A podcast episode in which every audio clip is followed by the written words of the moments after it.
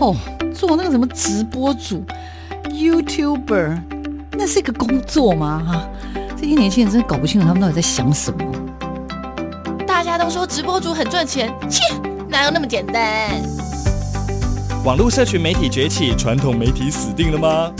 直播平台真的像你想象中的色情满满？它的真实情况到底如何呢？哦，个子又不是空气，怎么会外泄？哎呀，资料值钱吗？通通送你啦，随便啦。世界上没有绝对安全的系统，而人性是最大的漏洞。时下你不可不知的科技应用与社群发展。科技社群敲敲门，带你推开趋势的大门。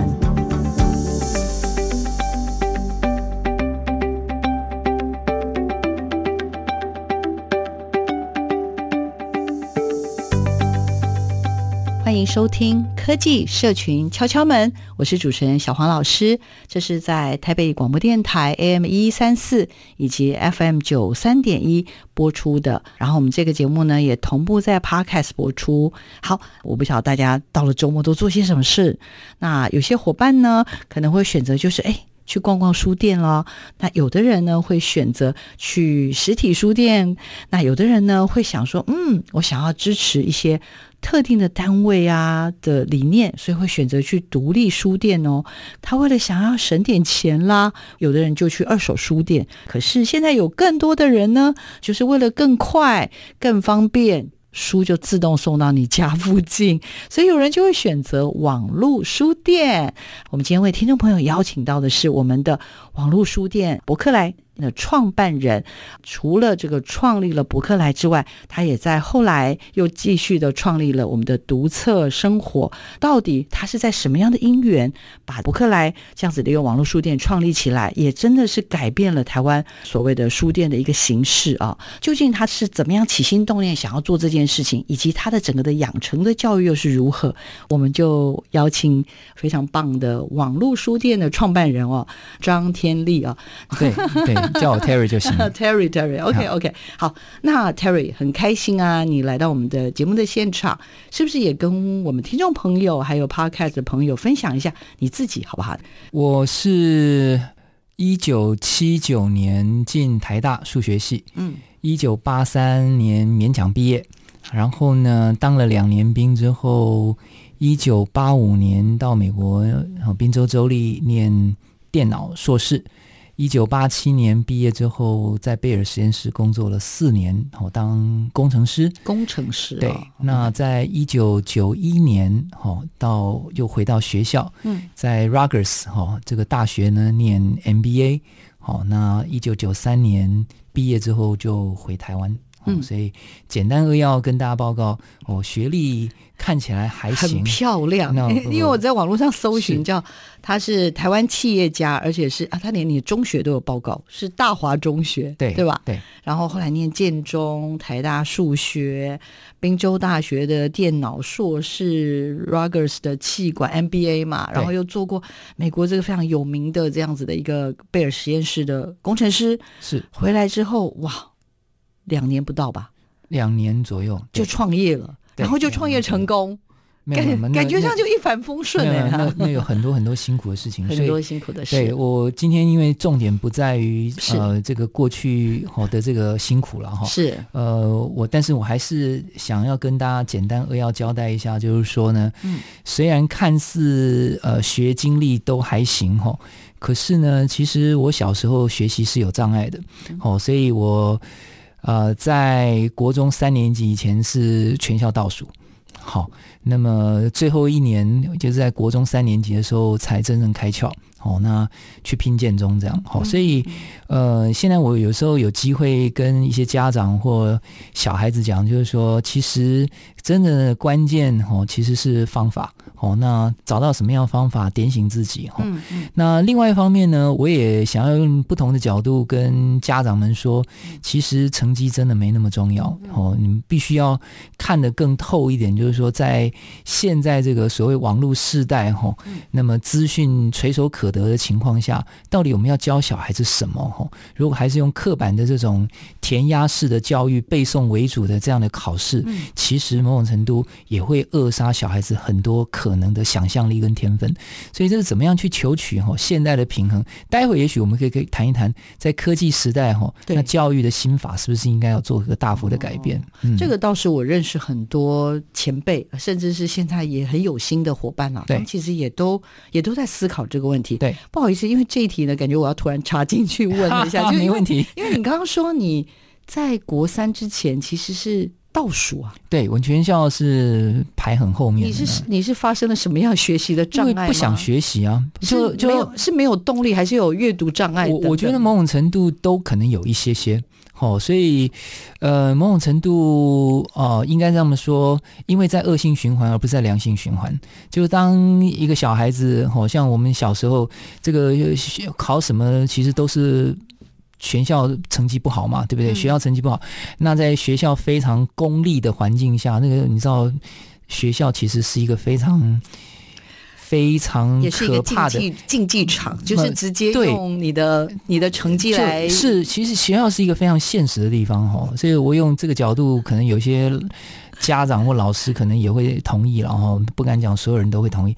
但是事实上，学校以为用这个方法敦促大家读书，其实是负效果、反效果，其实比正面的效果来得更大。哦，所以讲什么爱的教育、启发式的教育，在台湾几乎从来没有过。哦，所以这也是我比较刻骨铭心说，嗯。但是我还是想替听众朋友问呢，就是你说到了国三开窍，那我可以知道一下是。一个碰到了很棒的老师吗？还是你自己在有一天的什么光景发生了什么事情？我我因为真的这不在提纲里，但是我实在忍不住要，至少我看资料没看到这个部分。对，呃，我其实是呃相当程度非常幸运哈。呃，一来呢，我爸爸妈妈对成绩其实并没有要求，嗯、所以如果当初我爸爸妈妈是为了成绩在逼迫我的话，我恐恐怕会变得非常叛逆。哦，这一点真的很重要，所以我常有机会跟好这个家长们分享的是说，其实你要用方法去激励。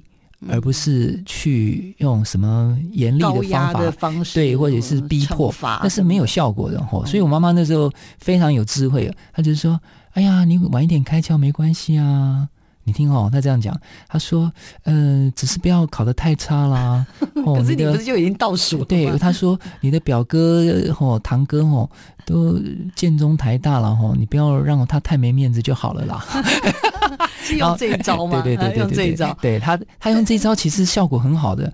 然后这是心态上的调整。嗯，那更重要其实是要有方法。所以我常常说，你要呃解决小孩子的问题吼，你不单单只是在这种意志上，你要想办法去扭转，更重要的是要你怎么去排解，有效的方法去往前进。嗯，哦，所以我妈妈那时候。其实就拿一个笔记本给我，哦，我已经曾经在不少地方也分享过，是。哦、呃，这个就是说拿一个笔记本哈，日记本，然后就是说你要开始学习做这个工作日志、学习日志，那用工作日志、学习日志方法，你这样才能够有效的去管理好自己的时间。好，所以工作日志真的很重要。所以当初我在升国中三年级的时候，我妈这个暑假就拿了一个本子给我说啊，现在开始你要面对联联考压力啦。好，那你怎么样解决这个问题？然后再加上说，那个学校一定是反复的考，又考又考，那你绝对跟不上进步哈。所以你要有自己抓 schedule 的能能力。这点对我来讲非常重要。他就说，你不要跟着跟着那些学校已经模拟考、复习考那里，你你这样太慌乱了。哦，你照顾好你现在手上的第五册就好。哎，对我来讲真的帮助非常大。所以我静下来，哦，所以只要模拟考什么，管他的，那以前的事情。哦，我以后再追。我国中三年级上半学期，我其实就是把第五册念好，或者是开始学习什么叫读书。然后下学期开始追一二三四跟第六册，但是你应该就是在那样的过程中，你开始找到一点点自信。有，还有另一个方法，他就是说，你做计划要有真的好方法，你还会哦，对你做计划才会有信心。那时候我妈跟我讲说，嗯、你以后排读书哈，这个 schedule 就是以每半小时做单位，因为做太细没有用。哦，这个你要做计划，你就要有大计划跟小计划的概念。所以我记得印象很深刻。那小计划就是每一个礼拜哦去排，比如说每个礼拜六、礼拜天去排。对，每个礼拜六、礼拜天，因为你知道下个礼拜应该要考什么，那你其实就可以开始安排。好、哦，比如说礼拜二考数学，那你礼拜一晚上你就不会说数学都不看嘛？因着老师的考试进度或其他，你会配合的比较好。哦，然后呢，当然你要有个大计划，那就是个月计划的概念。哦，所以那时候我就开始试着排计划表。呃，我这样听完，我其实蛮吃惊的，因为我也得过这样的贵人。但是他是我的父亲，嗯、因为我相信，像我那时候也碰到状况，也是就是因为学校考试太多了，对，所以已经慌乱了，已经乱了，然后成绩不管怎么追，好像永远都跟不上考试的进度嘛。那所以就是那个时候，应该是在这样子的过程当中，好像开始发现，也不是自己真的什么都不会。你慢慢慢慢不，其实完全是方法论哈。我的意思是说，真的绝大部分的问题都可以找到更好的方法来解决。好，那我们讲回来就是说，我妈妈那时候呢还加一句话说：“你排 schedule 哈，那比如说礼拜三晚上哈，可能有一个补习啊，那可能就剩下三个小时可以读书。礼拜四没有补习，可能就五个半小时。那你就把那个数字空下来，要扣掉吃饭睡觉嘛哈。那你要 available 的大概你可可支配时间大概多少？然后再加上他说。”礼拜天不要排哦，他非常聪明，他真的很有智慧。他说：“你礼拜天就用来应急的，你万一前面落掉，你其实又可以用礼拜天做一个弹性调整，这样你对排计划你才会有自信。”我真的用这个方法，我第一个礼拜排完说：“哎。”我好像都可以照实做，我礼拜天居然空下来了，很高兴，你知道吗？哇，那个你就开始哎，有一个小小的 incremental 这种，嗯、有点像是正向的，呃，对，就是说积小胜而成大胜那种概念，你知道吗？嗯、所以我是这样翻转的。然后，然后呢，可能大家会觉得很吃惊哦。我的第一一二三四册是什么时候开始念的？是联考前一百天。哇！然后我跟大家报告，联考前的十天，我已经非常清楚的知道。我所有的课本全部看十遍以上。第二个方法，我妈妈教我的，她说你一定要画线，看过去，然后你觉得记不住，你要画线。然后第二次你就画，看那个你上次画的线。但是从铅笔画到蓝圆珠笔、红圆珠笔，然后接下来荧光笔到麦克笔，哦，而且你看了几次之后，你会越看越少，越看越快。地毯式的对付考试啊，其实是有方法的。好厉害呀、啊！这这是我妈妈教我的，应该要跳脱这个学历或者是好学校的概念。当然，外在环境一定哦，这个同学的素质啊，老师一定还是有一个程度影响。可是，真的核心关键还是自己。那请问，念数学系这件事情是你本来就喜欢的吗？还是你是不小心掉进那个洞里？我，我应该这样讲，是两者都有。一呢，是因为从小唯一比较好一点的，当然是数学 比较好一点。好，那所以数学一直都不是我什么好心中的挂碍哈。那国中也是一样哈。高中我数学数理一直还是不错的，嗯，所以这就总是有这么一点自信哈。那当然人家不会去填数学系，我觉得好啊，我填个数学系垫底。那真的也没有考很好，所以就跑到数学系去。那到台大去念了数学系，那真的是挫折。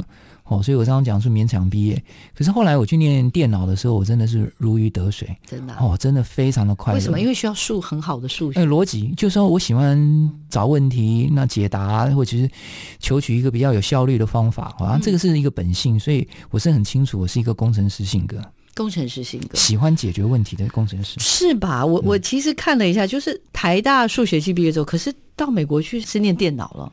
我在美国去念 computer science，对，对啊，电脑那个时候就应该知道，呃，因为在台大也修了两门电脑课嘛，所以觉得说，嗯，电脑这个事应该是一个非常有趣的哈、嗯嗯嗯。那去念呢，真的是更高兴，即便大家会觉得很辛苦，可是当你在乐在其中的时候，哈，即便晚上上机到半夜，大概四点钟、五点钟、六点钟、七点钟才回寝室，那我那时候那个寝室。的那个老美就是刚刚起来，我正好要回 去睡觉。他说：“你现在回来？”我说：“Yes。”超猛！而且那个时候，如果我没有记错的话，因为我跟学长的年代没有差太远，就是、那个、四岁而已。没有，那个时候的年代其实还蛮怎么讲？就是那个时候的电脑不像我们现在对，就是这样跑一跑什么什么，甚至我不知道那时候有没有 SPS。我印象中以前我念 SPS 要打卡，就是要写程式啦，就是那真的要写，不像现在这样直接搬来搬去搬来搬去，哎就出来了。是，然后所以我在猜，甚至你那时候应该是要打卡的，对不对？我们那个时候到美国就没有打卡了，所以、哦、没有打卡。对，那时候台湾相较之下还是非常落后的。哦，是落后的。在宾州州立就好很多，好很多。对，好非常多，就直接在 terminal 上面再直接 key in 了。哦，OK，哦，这也是我到美国去，我那个觉得可以哦学习，然后看起来好像可以有一点用的地方，有一点用。好，那我要帮大家再问一下，其实你从电脑硕士，然后到后来改念气管，我先去念电脑，然后再去贝尔实验室。四年，四年嘛，对，然后再去念管理。好、哦哦，那一个核心关键其实又是我妈妈，她在我贝尔实验室的第四年就开始跟我好、哦、耳提面命说：“嗯，你当工程师这样还不够，你应该去念一个。”管理硕士，好，那我被我妈妈后来说服了，哈，那去第四年就开始申请学校，还不错，就是申请到 New Jersey，嗯、还行啦，就是都是州立大学嘛。是，嗯、所以那个时候你对于念这个气管的想象是什么？我的意思说，因为他跟你后来要创业应该有有开始有连结了吗？还是有绝对的帮助，但是那时候并没有想创业不创业的问题，核心的关键还是说。作为一个现代人，你不能不了解这个现代运作的方法。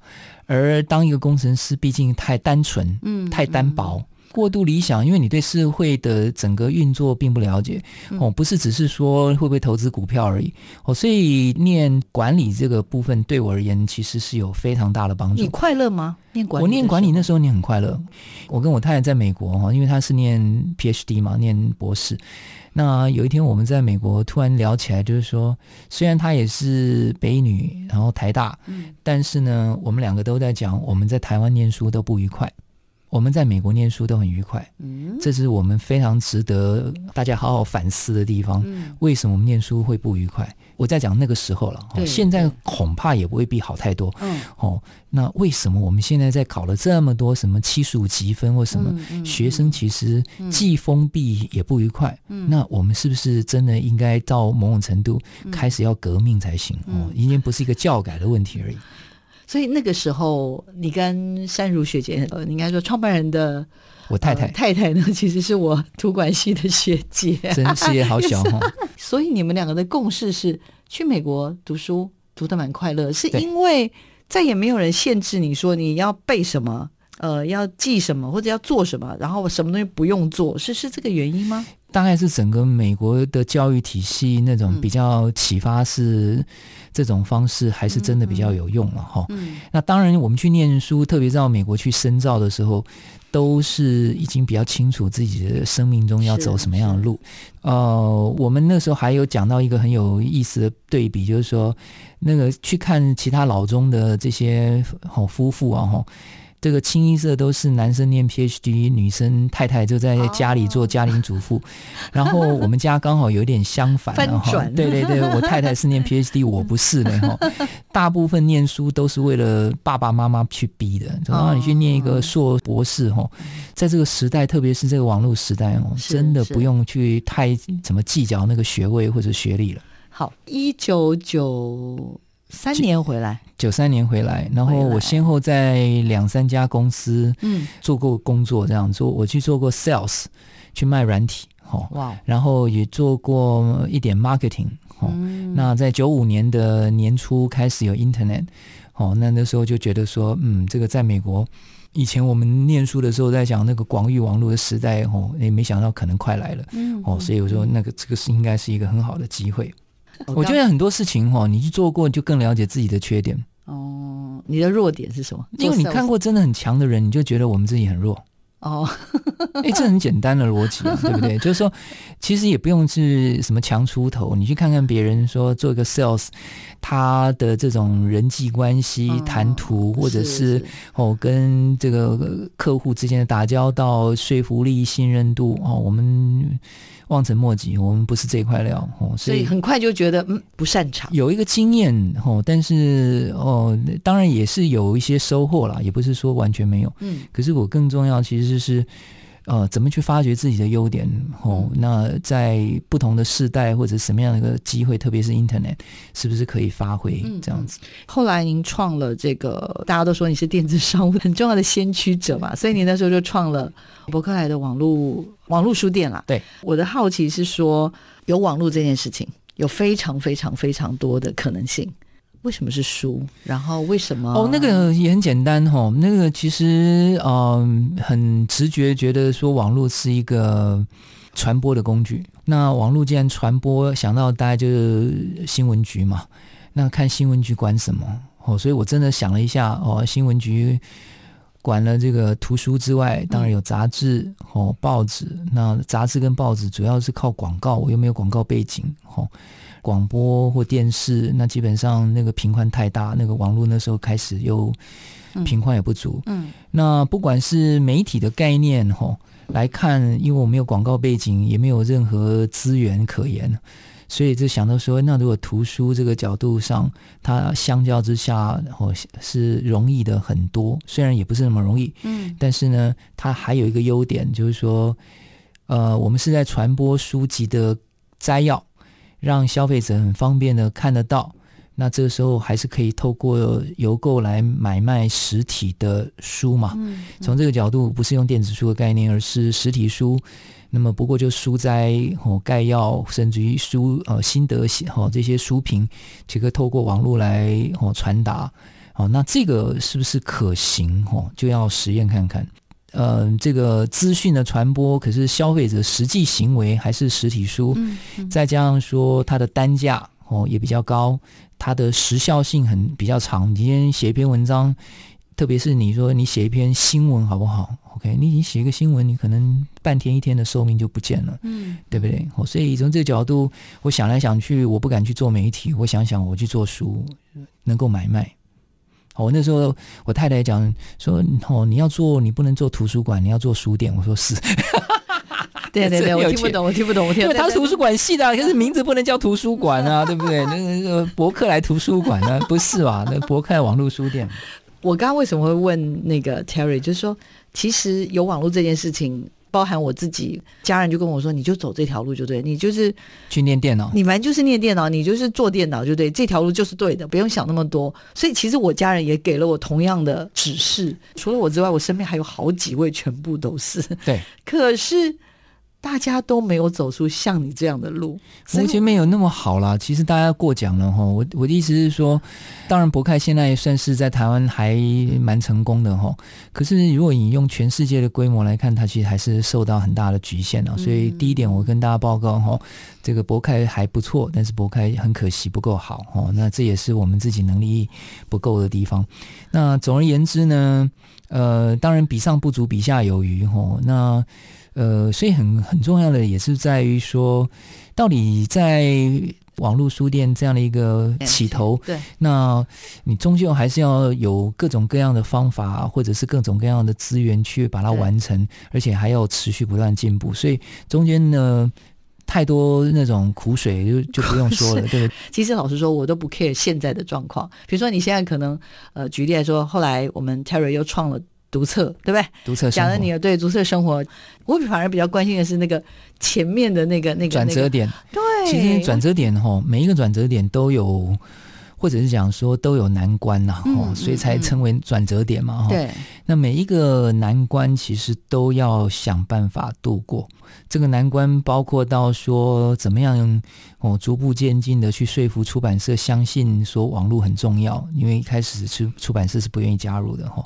那这不用说，其实很多人也不会认为网络书店有机会，所以哦，某种程度哦，这个来来去去的员工干部真的太多了，真的好。那也不用说，哎呀，这个开始跟统一超商。哦，当初为了要解决这个怎么样去收款跟物流的问题，哦，是一个是金流，一个是物流嘛，哈，是。那这个部分呢，才会想到便利商店。所以在我在其实我在一九九七年就已经想到跟统一超商谈这个事情，嗯，结果呢，一直到一九九九年年底。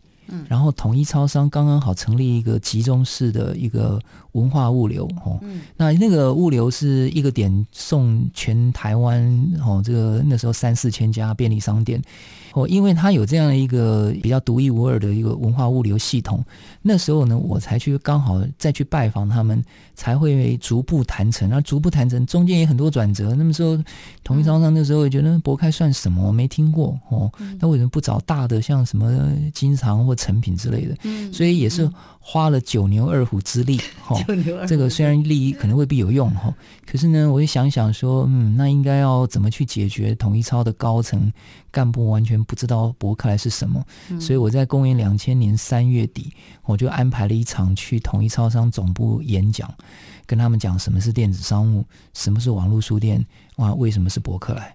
哦，那那场因为讲的还不错哦，所以统一超商的高层才同意说，嗯，好啊，那就跟博开合作啊。你看有了合作，才有到店取货付款，才后来才有统一超商进一步投资博客来。然后后来今天也是哦，博开现在经营者也是以统一超商为主嘛，哦，所以这些都是一步一步来的哦。那很多很多问题太多讲不完，实在是太重太好听，对，而且某种程度你也不想象说。哎，不管是当初要投资博开这个事情好了，在公元两千年上半年就是在料理跟统一超商合作的事情，下半年就在料理统一超商投资博开的事情。然后你知道中间有多少挫折？那就不要说后面挫折，那个是一开始他们是差点不投资的，就已经来滴滴做了一半，突然说停。哇，你不知道好多事情哦！我真的觉得对，然后呢，谈成 好不容易要谈成了，居然就不见了，然后再再要想办法克服这个问题，然后中间啊，那个讲不完。然后后来谈投资完之后，你说哎，好不容易同一张投资博开一亿台币，我听起来各位听起来很多，在网络世界里面，一亿台币非常小的钱。总而言之呢，哦，进来之后，哎。就碰到那里淹水啊！你怎么会知道这种事呢？淹水啊！整个公司仓库全泡在泥巴浆里面呢，办公室总部也泡在泥巴浆里面。你看花多少时间久？哎呀，还有工没料。刚刚这样听起来，其实碰到很多很多的困难，而且都不是这样一会儿会儿，是大概都是以几年为一个单位，对不对？对。碰到这么多的困难，碰到的困难当然太多哈，这个可能讲很多小时都讲不完。但是呢，我觉得有几个原则哈。第一个原则是，真的要多看书。我自己本身是真的要透过大量的不同的方式阅读来解我的困难哦。所以看书虽然不是什么书都好，但是呢，看书来解惑或来解决这个碰到的障碍哈。呃，不管是对外对内策略联盟的谈判，哦，乃至于所有的一切哈。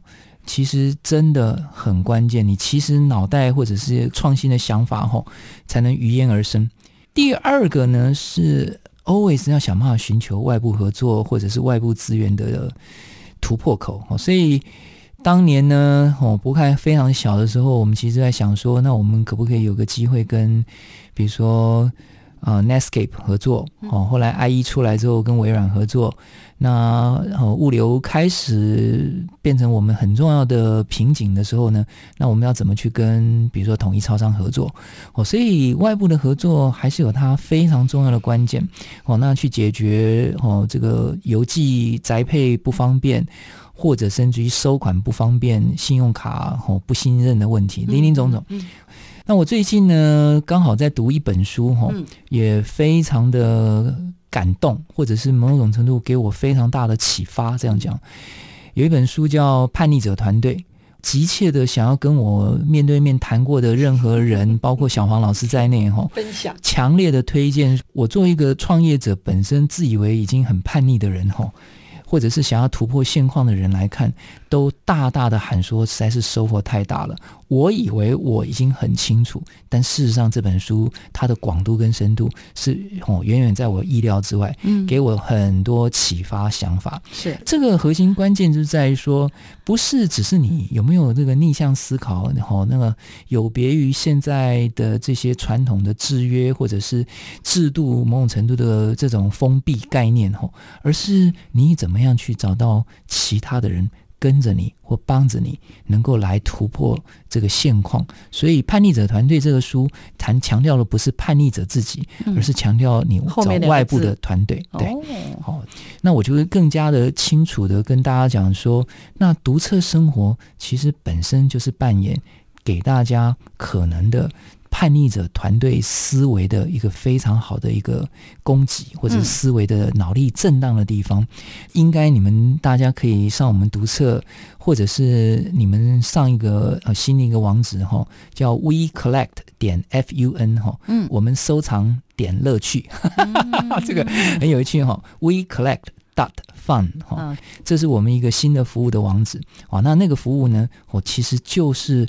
更进一步想要在哦这个社群的这个核心概念上面，能够帮助大家，也是帮助自己哦，那个能够更多的资源交换，更多的脑力激荡的地方。嗯，嗯哦，那我所以读册本身在发展的平台上会非常非常有趣。即便现在上去看哦，大概觉得哦，大概就是收藏书啊，当然很方便啊，可以交换啊，甚至更进一步可以。管理大家的书怎么彼此互相借阅啊？吼，这些都有吼。可是不仅于此，后面可以做的事情非常非常精彩哦。所以我们也在谈吼那个一些异业结合。那一谈他，就哇，这个平台真的很有趣哦。那他们就可以有。一个众生跟我们来做有趣的哦，或者非常有深度的一种呃异业结合的模式。我可不可以提问一下？请说。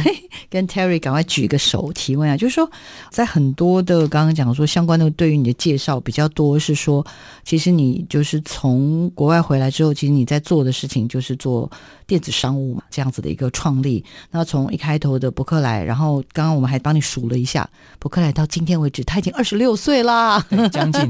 对，对，然后后来呢，你又继续创了这个独册生活，一转眼也快十二年了，也十二岁了，不得了。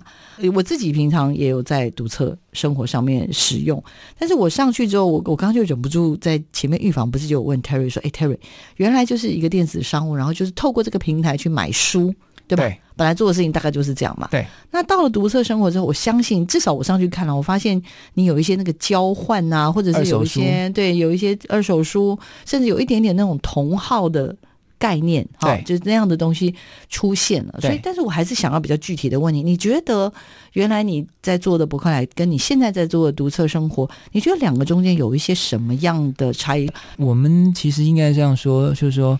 博客来是我生的，不过我也只能很遗憾的说，托别人养了就对，对，就是说当初呢，因为有同一张投资，那后来在很多发展上面看法差异太大，哦，那某种程度呢，我也觉得我被限制的很严重，所以只好最后被 fire 掉这样子。OK，那很遗憾就是当初我在。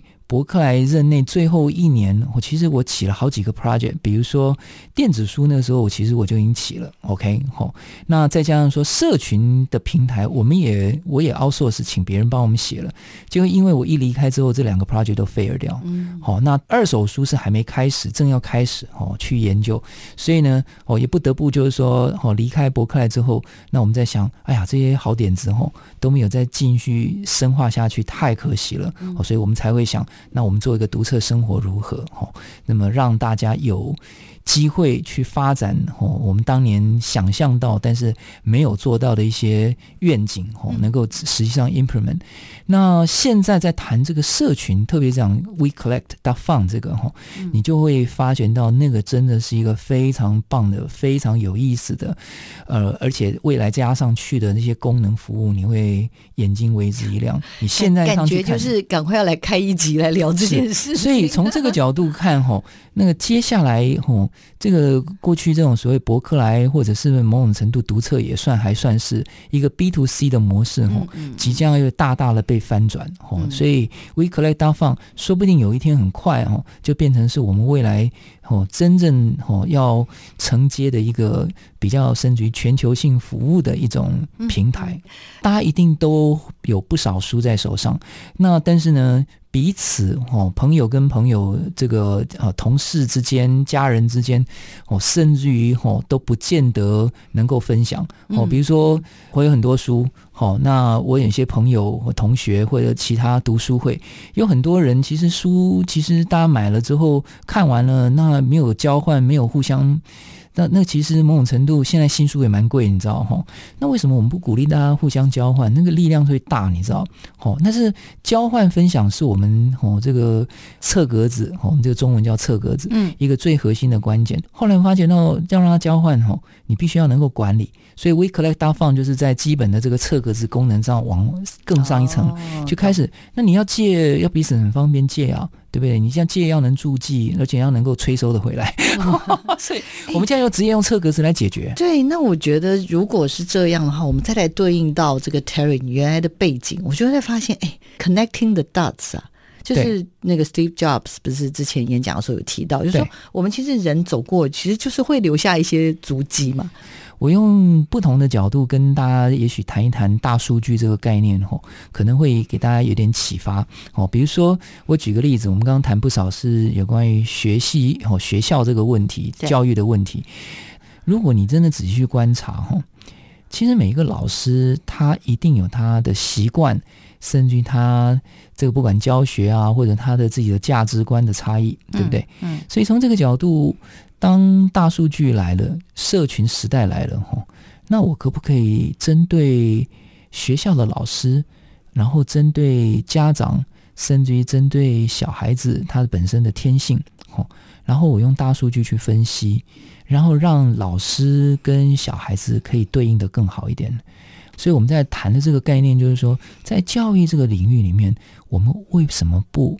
哦，来所谓的市场自由化，这个市场哦不是买卖的概念，而是所谓 liberalization 哦，让它能够自由化。自由化，那自由化的意思是说，那供给跟需求能够哦比较快乐的去匹配。那不是一件很棒的事情吗？嗯，那这个工具呢，其实就是大数据啊，对不对？大家可以填他的信箱，或者他的粉丝，或者今天你光是想一个部落格文章，或 even Facebook，哦，你其实大概可以想象，我们大概每一个人哦，或家长是不是把它分成几个不同的类型？然后老师分成几个不同类型，嗯、小孩子哦，把它分成不同的类型。然后你不要期待一个老师，当面对如果。哦，完全是用 random 抽签或是 whatever 的话，那有这种美国式的，也有这种西方式的，也有这种日本式的，那不是老师都疯掉了？他怎么教啊？所以你觉得是呃，Terry 你的意思是说，用一个大数据的工具来让大家能够很自由的交换，这时候就不要去限制什么不能跨区就读，而是你用一个工具去解决。你不是说今天哦学校安排你是一年一班，所以你就是一年一班的老师，那对不起，就有点像是以前是跑班，你现在的意思就是。或者我事先匹配嘛，你是一个虚拟的，也因为在二零二零年开始的疫情，所以如果是这样的话，就是大数据不是只是运用在我们现在的一些资料分析，它其实是甚至可以运用在学生、老师跟学生的分班的，我是用大数据解决啊。对，我真的好疯狂哦！天哪，一点都不难呢。我知道不难，自由市场其实是这样疯狂。可是现在的教育体系本身是僵化、封闭到某种程度，对不对？那个规定都是一个五十年前的概念，为什么到如果这样讲好了，台湾的政府或台北市政府不会做，那我们委托 Google 帮我们做好了，比较快。你相信 Google 会不会做的比我们好？一定的嘛，怎么可能做不好？当大家在讲那个 Tesla 在做这个无人驾驶的时候，你知道那个冲击有多大？未来我在讲计程车司机不再存在，因为全部。都可以用无人化解决，输一个坐标，然后他帮你排序，然后 Uber 都可以准备开始做这个事情，那更何况其他，对不对？所以，当如我们在想说世界的变化，特别是劳力密集，有一大堆工作，白领阶级也是一样，都要被取代的情况下，那我们在教学上是不是要加快的想办法让它自由化？然后怎么去启发？然后限制小孩子说一个分数？这样讲好了，我我有一次我在几个高中我接连的演讲，我在想说。去高中要演讲什么？哈，我就起了一个投影片。第一页投影片是说，请问一下各位老师、各位同学，你们认为学校的高中成绩对未来成就有没有正相关？你想不想知道答案？绝大部分的同学，或者几乎所有的同学，加上大部分的老师，都认为，都同意。是无关哦，无关，对啊，然后应该认知。然后我再讲了另外一件事情，那高中成绩会不会变成是一种制约？所以搞不好是负相关。呃，当然偶尔也会一两个老师来跟我挑战了。嗯，那我说你等我听完我后面的演讲之后，你就觉得说太乖的小孩未来恐怕问题很大哦，这样子。嗯、我们面对到现在世代已经变化这么大了，了，OK，哦，所以当我第二页投影片在讲那个概念说，请问同样给分数，为什么小孩子喜欢玩电动玩具，然后不断的失败，不断的去挑战？嗯嗯可是你今天考试，小孩子考完一次绝对不会想说：“老师让我再重考一次。”我请问一下，同样是给分数，对，为什么电动玩具这么成功，学校这么失败？哎，这个是很发人深省哎。为什么学校老师这个没有办法鼓励小孩子，让他考试考不好之后，然后再来重考一次？嗯，不会干这个事的。嗯，嗯，所以。本身整个教育的体制不是激励，不像电动玩具这么会激励，还有这么多心理学诱因，嗯、而事实上是我要惩罚你，因为你念书念得不好，所以我的成绩是反映你的。不用功，或是你的错误，你知道，那一旦小孩子有这种莫名的压力，然后再相比较的结果，对，坦白说，小孩子对学校怎么会有兴趣？懂。如果从这个角度，那我要改变学校，那应该先从分数的改法开始。如果我再讲另外一件命题哈，刚刚讲到分数，我我们在谈大数据或者是心理学，其实也都是同理可证。你知道，为什么我们的学生没有办法透过学校教育更灵活？我如果颠倒过来讲一件事。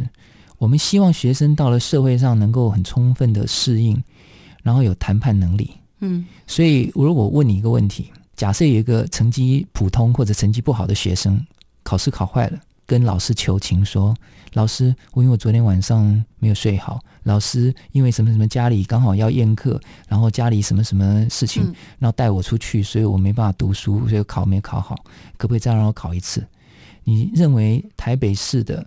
中小学老师有多少比例会给这个同学嗯重新再考一次？重新开一面，我跟你讲，百分之九十我相信不会，他会说这样不公平。嗯，可是你你不觉得说，当如果这个社会真实的状态是有一堆 negotiation，嗯，有太多太多的谈判，是因为人跟人之间的感觉。说 OK 好啊，如果你今天我们这个品质不好，那我再一次给你打样啊，或 whatever。嗯，那个 sales 的那种缠功啊，或者是这种感激啊，让对方也会感动啊。这个角度上，其实那个所谓态度决定一切这个事情，在学校是不会练的。嗯，所以我在跟他说，不是只有小孩子没有被学校启发到，而是在学校本身所谓自以为的所谓公平，在社会上并不是用这种方法在运作的。嗯，嗯，那我们怎么样让小孩子更灵活弹性，甚至于某种程度还可以知道知所进退，还知道说察言观色，还知道说，哎，适当的时间你要去拜托别人。现在小孩子有时候很多人说，他小孩子都读得很呆啊，甚至于某种程度都很脆弱啊，经不起压力啊，那是谁造成的？嗯，我们的制度有问题欸。我要再问问题。第一个，我发现你很喜欢音乐。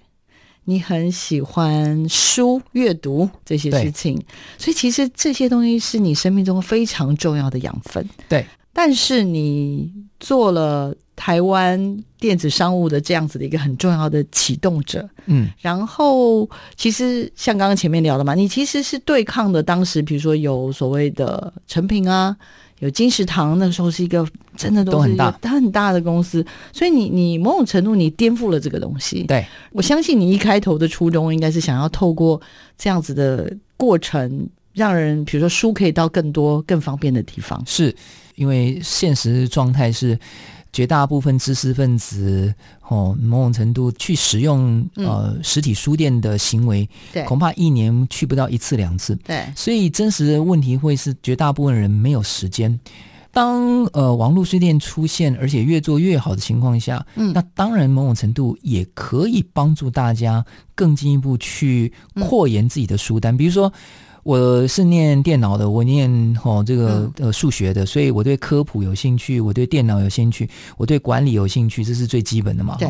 可是呢，当如果呃我做了博客来之后，哦，那我自己本身就是一个爱用者，所以这上面在谈各种各样议题，包括我以前很有兴趣，但是我平常大概不太有时间去到一个实体书店的书区去看，比如说呃这种所谓。啊、呃，历史的东西，我对历史非常有兴趣。好、嗯哦，那对这个呃经济学很有兴趣。说哇，我那总体经济啊，或者是呃什么呃投资理财啊，或者什么像，我、哦、当然都会有涉猎嘛。可是呢，因为网络书店这个工具的存在，特别是读册哦存在，那某种程度会帮助大家很快的扩延一堆我们以前可能都不会涉猎的 OK 议题。Okay, 这个是。我觉得可以说服我，就是确实，然后甚至是什么关键字啊，因为你购买这个书，然后我们就是在推波更你有兴趣的，可能而且要花一点点时间。你说你上网不过才三分钟，对不对？上一个读册看一下首页，我们在推荐什么书，那有什么样的议题，对不对？甚至连诗歌节都有呢。真的，但是我没打算要问这么简单的问题。我要我的问题是说，可是因为这些资讯爆炸跟花在。手机上的时间，你看这么多，而且你看到没？大家基本上非常依赖手机，依赖什么？依赖很多的这种所谓的读很多脸书，但是没有读真正的书啦。关于这件事情，你会不会？好，我这样讲哈，回答你的问题，这样、嗯、简单扼要就是说呢，不管脸书也好，Podcast 也好，或或 even 我们现在广播，对，那它毕竟它是一个 sequential 的媒体。所以它是个线性的，性的，嗯哼。但所以你一定要从头听到完，你说你不你不太能能够跳。对。可是书并不是，嗯。我今天你说看一看，然后我稍微略翻一下，然后我快来知道到底现在，因为文字的阅读速度是快太多，而且呢，你也不可能今天我就讲叛逆者团队，我可以拿来单独吼来，比如说演讲或导读，对不对？可是呢，我不可能可以把在几个小时之内，然后把这里面的重点然后起承转合，或者是。真的是非常发人深省的实际案例，一个个都讲给你听，这是不会 work 的。嗯、哦，所以从这个角度，阅读，特别是这种深度阅读，真正有结构性哦，这种能够为未来增加自己所谓参考坐标这种知识型的概念，那必须一定要精读或深读，而这个呢，也只能透过文字哦，那透过文字跟哦一边的反复咀嚼，你这个激发很多想象。所以我的书我会发现。我的书甚至会加眉批。我刚刚的问题其实有点故意这样挑战，就是说、嗯、没问题。我们透过电子商务，我们希望让书籍可以到更多的地方，让大家的胃口可以再更广泛。但是科技的发展吧，嗯，应该这样讲了哈，就是说科技不只是长尾效应的概念，然后更进一步，其实还有尖头效应。比如说，我在跟大家讲说，嗯，这个叛逆者团队，你真的看了之后，我相信你会。有在思考的人的话，你我相信你应该会买来看之后，然后推荐给十个人、二十个人，哇，他就会有引爆。然后，因为这本书很好看，是、嗯、真的很精彩。OK，我随时都可以拿到里面的故事内容跟你们分享。好了，没问题了。我们今天的节目呢就进行到这边哦，也希望啦大家觉得这一节节目也带给大家很多对于这样子的一个科技跟社群电子商务的一些认识跟了解。我们来谢谢今天 Terry 来到我们的节目现场，请大家持续锁定我们的节目，跟大家拜拜喽，拜拜。拜拜。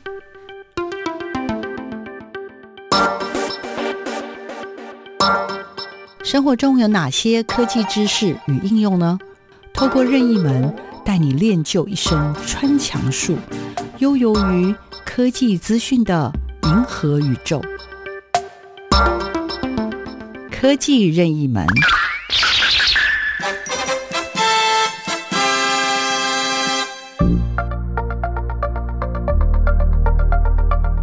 好，我是独特生活创办人张天立。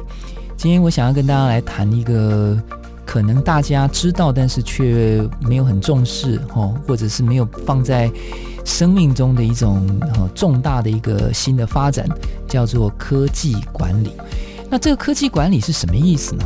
不管是自己的公司和工作之外，包括到呃我们的政府作为施政呢，那过去都有很多是用直觉判断。